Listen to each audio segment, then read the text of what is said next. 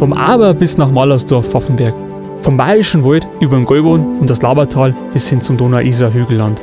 Was bewegt die Menschen von heute in unserer Region? Was ist ihr Ansporn, ihre Inspiration? Wie gestaltet sich ihr Alltag? Um Antworten auf all diese Fragen zu finden, treffe ich mit Personen aus unserer schönen Gegend und nehme euch mit in die Welt dieser Persönlichkeiten und deren Leben.